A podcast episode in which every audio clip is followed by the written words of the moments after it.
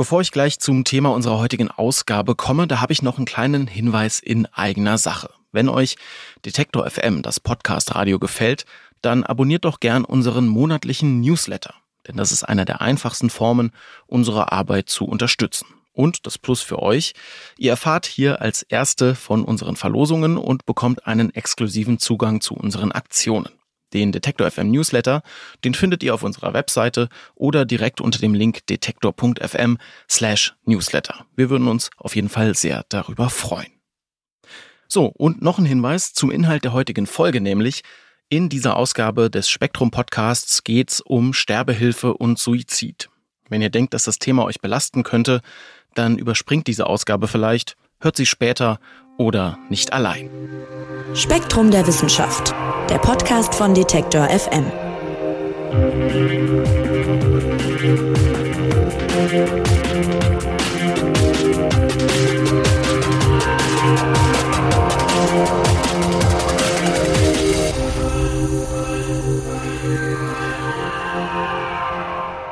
Darf man um Hilfe bei einem Suizid bitten, wenn man zum Beispiel starke Schmerzen hat oder psychisch so sehr leidet, dass das eigene Leben nicht mehr lebenswert erscheint? Oder dürfen das nur tödlich Erkrankte? Für alle, die mit dem Thema Sterbehilfe zu tun haben, von Betroffenen über deren Angehörige bis hin zu Medizinerinnen und Medizinern, gibt's bislang vor allem eines, nämlich viel Unsicherheit. Und die Bundesregierung war eigentlich durch das Bundesverfassungsgericht aufgefordert, die Sterbehilfe in Deutschland neu zu regeln. Das ist aber nicht passiert. Im Sommer sind zwei Gesetzentwürfe dazu abgelehnt worden. Und die Sterbehilfe bleibt damit also weiter ein großes Konfliktthema. Spektrum der Wissenschaft hat sich die aktuelle Situation mal genauer angeschaut, unter anderem Redakteurin Claudia Christine Wolf. Die hat darüber zum Beispiel mit einer Medizinethikerin und einem Psychiater gesprochen und ist jetzt bei mir im Podcast zu Gast. Hallo Claudia. Hallo Marc. Ja, Claudia, ich habe es gerade schon gesagt. Eigentlich sollte es eine neue gesetzliche Regelung geben und damit ja mehr Klarheit für Patienten, für Angehörige, Ärztinnen und Ärzte. Das ist im Sommer, aber im Bundestag gescheitert. Worum ging es denn dabei genau? Ja, es ist genauso, wie du sagst. Unsere Politiker, die hatten jetzt die Chance, ein neues Gesetz auf den Weg zu bringen. Das hat aber leider nicht funktioniert. Die haben ziemlich lange an verschiedenen Entwürfen gefeilt. Und teils ist das dann auch liegen geblieben, weil andere Sachen wichtiger waren oder zumindest akuter waren, wie jetzt zum Beispiel Corona.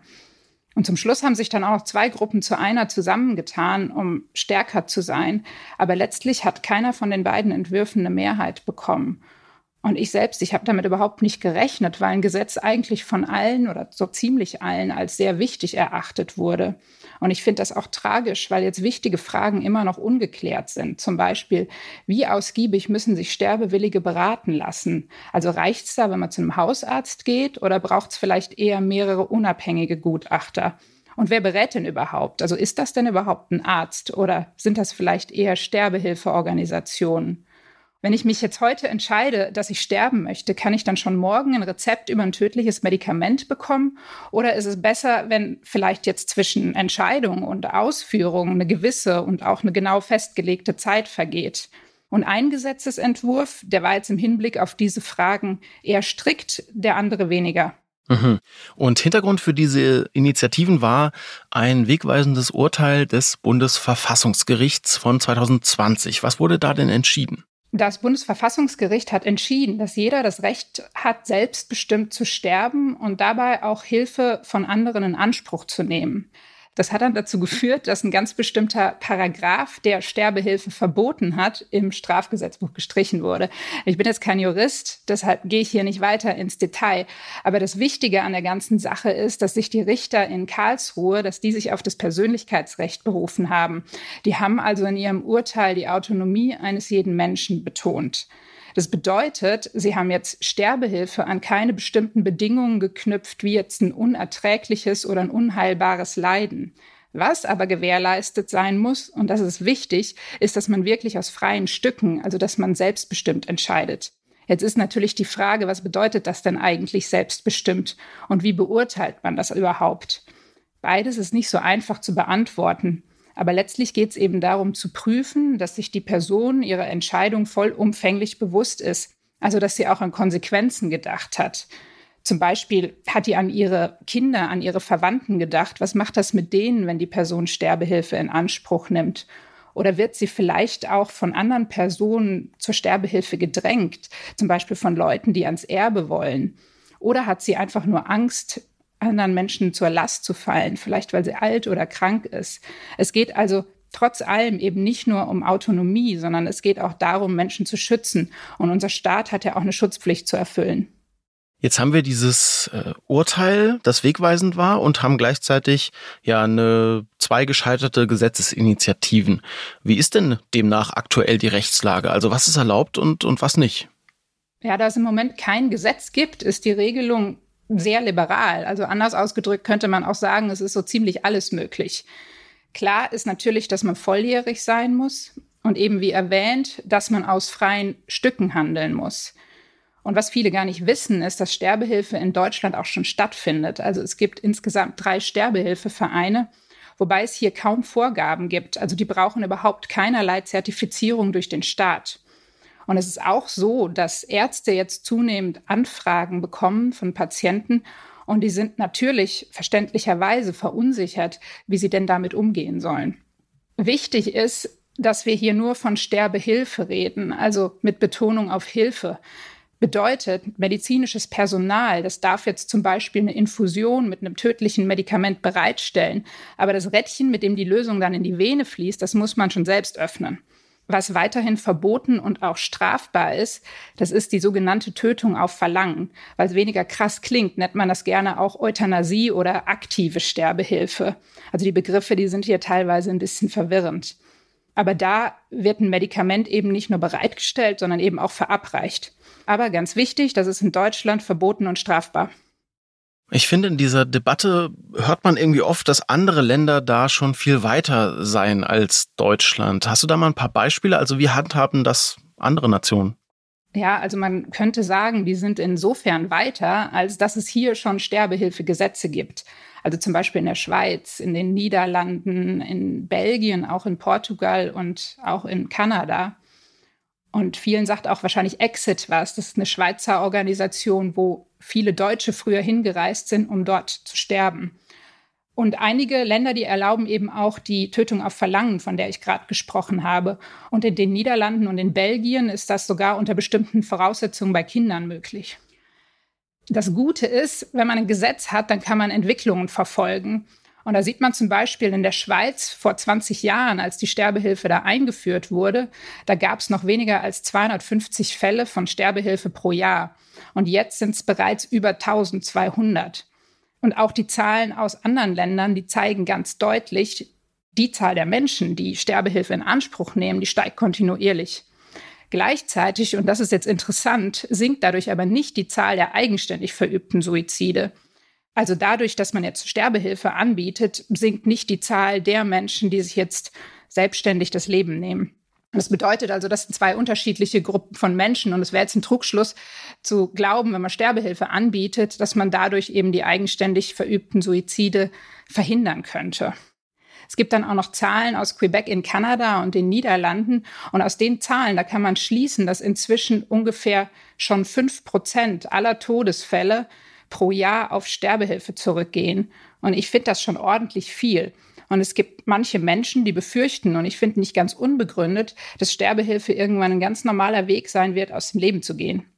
Ja, das ist ein spannender Aspekt, auf den wir vielleicht auch noch so ein bisschen eingehen wollen. Aber lass uns kurz nochmal bei dieser ethischen Komponente, sage ich mal, bleiben. Also das ganze Thema Sterbehilfe hat natürlich die juristische Komponente, ne? Regelungen, Gesetze und so weiter. Und dann gibt's eben diese ethische Debatte, die ja auch teilweise sehr logischerweise emotional geführt wird und das seit Jahren. Was sind denn, vielleicht kannst du das nochmal so ein bisschen zusammenfassen, so die großen Konfliktlinien dabei? Um welche Punkte wird am meisten gestritten? Also das Thema ist eben sehr komplex und die Debatte deshalb auch sehr vielschichtig. Deshalb gibt es ein klares Ja oder Nein eigentlich nicht. Einerseits will man natürlich Regeln, andererseits kann man sich aber nicht einigen, welche Regeln das sein sollen und wie strikt diese Regeln sein sollen. Und dann legt man natürlich Wert auf Selbstbestimmung, aber man will auch Menschen schützen, die sich der Tragweite ihrer Entscheidung vielleicht gar nicht voll bewusst sind. Also hier geht es eben auch um eine Balance zwischen Patientenautonomie einerseits und Fürsorge andererseits. Und Frage ist eben auch, wie verhindert man, dass Sterbehilfe irgendwann ganz normal ist, dass die vielleicht auch von einem erwartet wird. Es geht auch um Würde und es geht um Religion, also um die Frage, dürfen wir das überhaupt? Also dürfen wir eigentlich entscheiden, wann genug ist? Und das Schwierigste ist wahrscheinlich die Frage, wie beurteilt man denn überhaupt, ob eine Entscheidung wirklich aus freien Stücken getroffen wird?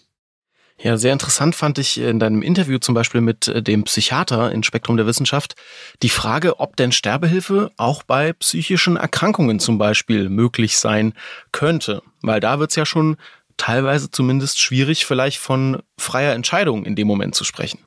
Ja, das ist tatsächlich eine ganz besondere Situation, weil eben Hoffnungslosigkeit und auch der Wunsch, seinem Leben ein Ende zu setzen, weil das eben vor allem bei psychisch kranken Menschen vorkommt. Also man kann sich hier zum Beispiel eine depressive Person vorstellen. Bei depressiven Menschen ist es so, dass das Selbstwertgefühl oft sehr stark leidet. Und dann kann es sein, dass die Person denkt, sie hat ihre Familie ruiniert, sie hat ihr Leben ruiniert, sie hat alles ruiniert und sie will jetzt sterben, obwohl es dafür überhaupt gar keine objektiven Anhaltspunkte gibt. Und man könnte deshalb vorschnell zum Schluss kommen, wenn jemand psychisch krank ist, dann ist auch ein Suizidwunsch immer krankhaft, also eben nicht frei. Das stimmt aber so nicht. Das ist vielleicht sehr häufig der Fall, aber eben nicht immer. Also der Psychiater, mit dem ich gesprochen habe, der konnte mir keine einzige psychische Diagnose nennen, wo die Fähigkeit zur freien Entscheidungsfindung von vornherein komplett ausgeschlossen wäre. Man kann sich hier verschiedene Szenarien vorstellen. Also ein Szenario wäre zum Beispiel eine phasisch verlaufende psychische Erkrankung. Also es gibt viele psychische Erkrankungen, die verlaufen phasisch und da ist man zwischen zwei Krankheitsphasen eigentlich völlig gesund. Und dann kann es sein, dass man dann in so einer gesunden Phase entscheidet, dass man sowas Schlimmes wie diese Krankheitszeit auf gar keinen Fall wieder erleben möchte. Also man muss sehr vorsichtig sein, psychisch Kranke von vornherein auszuschließen, weil das wäre nämlich diskriminierend. Abgesehen davon muss man sich solche Fälle schon sehr genau anschauen. Und es ist eben auch nicht immer entweder oder. Also sehr oft ist es eben so, dass körperliche und psychische Leid zusammenhängen. Also oft geht einer psychischen Erkrankung eine körperliche Erkrankung voraus. Man kann sich da zum Beispiel eine Krebsdiagnose vorstellen. Die ist ja auch psychisch sehr belastend. Ja, aber was verursacht denn jetzt den Sterbewunsch? Ist das jetzt die körperliche Erkrankung oder ist das die psychische Erkrankung? Also da muss man wirklich genau gucken. Ja, man hört das schon raus. Sehr spannende und sehr, sehr schwierige Fragen natürlich. Noch eine spannende Frage, über die ihr auch in Spektrum redet, fand ich total interessant. Was ist mit vulnerablen Gruppen wie zum Beispiel Häftlingen, Kindern und in Zukunft vor allem in unserer alternden Gesellschaft mit den Älteren? Da kommt nämlich ziemlich was auf uns zu, meinen deine Gesprächspartner. Ja, in der Tat. Also gerade um die Älteren, da haben sich die Medizinethikerin und der Psychiater, mit denen ich gesprochen habe, ziemlich viele Gedanken und Sorgen gemacht, weil unsere Gesellschaft, du hast es gesagt, die wird ja immer älter. Gleichzeitig sind wir aber auch eine Gesellschaft, die Leistung und Jugend betont.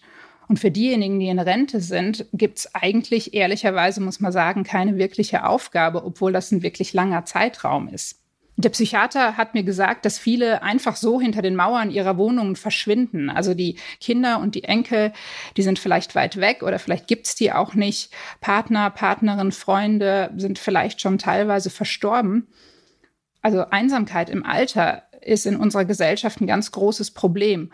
Und dann gibt's manche, die haben dann irgendwann genug vom Alleinsein. Und ganz ehrlich, wer möchte schon in ein Pflegeheim? Ich kann mir gut vorstellen, dass man da dann irgendwann sagt, ich möchte in Würde in meiner eigenen Zeit gehen.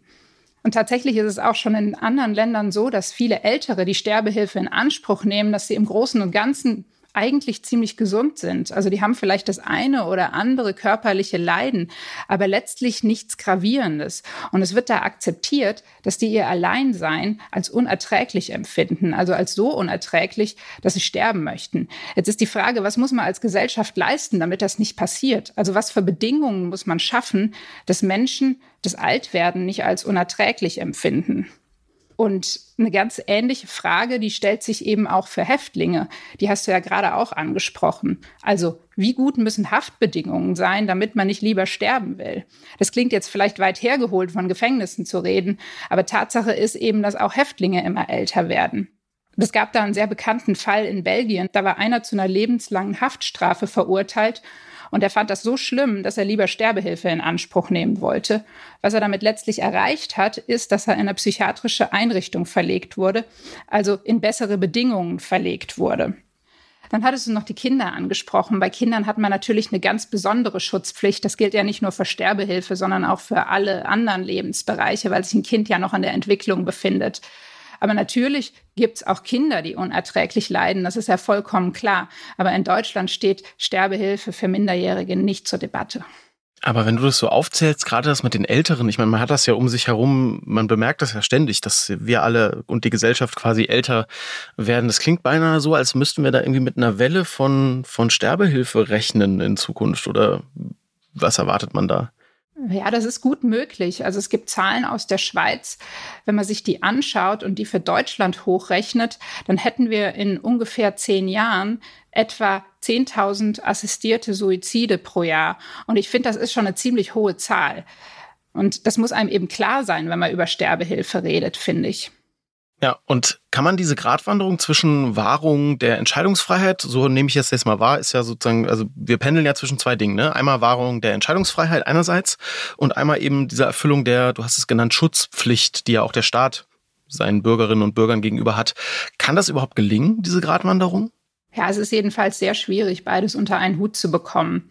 Weil wenn man schützen will, dann läuft man ja auch immer Gefahr zu bevormunden. Und wenn man bevormundet, dann greift man automatisch in die Autonomie eines Menschen ein. Also da wird es vermutlich immer wieder Diskussionen geben. Ja, und das, Claudia, zum Abschluss ist auch für Ärztinnen und Ärzte natürlich ein schwieriges Thema, weil die ja auch im Besonderen quasi sich äh, der Menschheit und dem Leben, sage ich mal, verpflichtet haben, ja, aber die müssen auch äh, in diesen Diskussionen eben ganz unterschiedliche Haltungen dann teilweise einnehmen. Also empfinden die, du hast ja mit einigen gesprochen, auch empfinden die Suizidbeihilfe zum Beispiel dann als ärztliche Aufgabe oder eher als No-Go aus ihrem Eid heraus? Es ist ja jetzt schon so, dass Ärzte auf lebensverlängernde Maßnahmen verzichten, wenn ein Patient das will. Und es gibt Ärzte, die sehen sich auch in Sachen Sterbehilfe in der Verantwortung. Also die sagen, es ist unsere Aufgabe, Leiden zu lindern und wenn nötig, dann eben auch in Form von Sterbehilfe. Der Arzt und die Medizinethikerin, mit denen ich für Spektrum gesprochen habe, die waren da ein bisschen anderer Meinung. Die sagen, Ärzte haben sich dem Schutz des Lebens verschrieben. Und wenn Ärzte Sterbehilfe leisten, dann könnte es irgendwann passieren, dass das ein ganz normaler Bestandteil des Arztberufs wird. Und die Frage ist, wollen wir das oder wollen wir nicht lieber einen Arzt, der uns beim Weiterleben hilft? Also hier muss noch viel darüber diskutiert werden.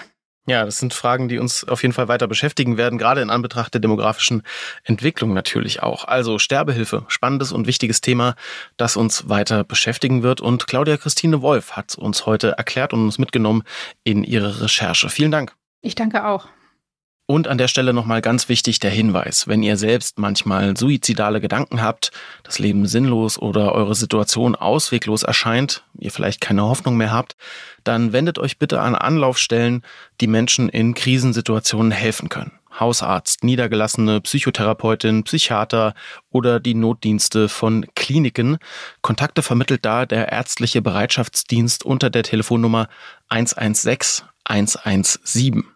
Und auch die Telefonseelsorge berät rund um die Uhr und das anonym und kostenfrei per Telefon erreichbar unter den bundesweit gültigen Nummern 0800 111 0111 und 0800 111 0222 sowie auch per Mail und im Chat auf telefonseelsorge.de. Und Kinder und Jugendliche, die finden auch Hilfe unter der Nummer 0800 111 0333. Und das war's für diese Woche vom Spektrum Podcast. Ich danke euch fürs Zuhören und hoffe, dass ihr auch kommende Woche wieder dabei seid. Freitag gibt's eine neue Ausgabe. Mein Name ist Marc Zimmer und ich sag Tschüss und macht's gut. Spektrum der Wissenschaft, der Podcast von Detektor FM.